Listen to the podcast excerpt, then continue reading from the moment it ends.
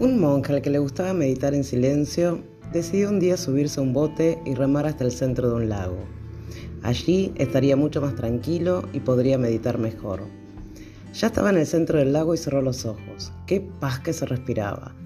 Pero de pronto, cuando estaba en la fase más profunda de sus reflexiones, algo golpeó su barca y los desconcentró. Lo molestó tanto que pensó, en cuanto abra los ojos se va a enterar la persona que me golpeó. Estaba tan furioso.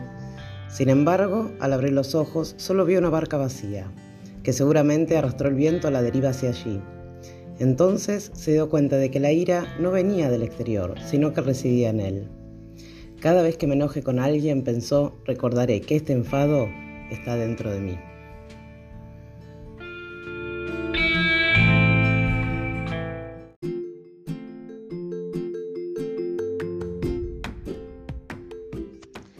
¿Te sucedió alguna vez, metafóricamente hablando, reaccionar ante una barca?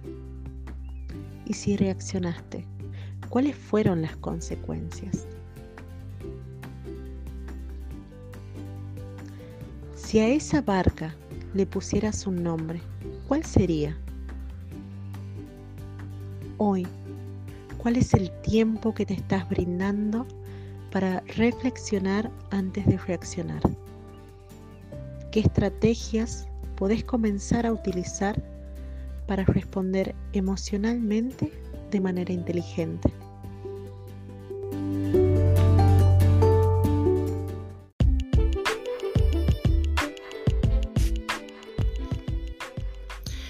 como reflexión para que se lleven, y teniendo en cuenta que somos con otros, que somos en relación, cuando te cruzas con una barca, ¿cómo accionás? ¿Qué camino elegís? ¿Qué consecuencias tiene tu elección?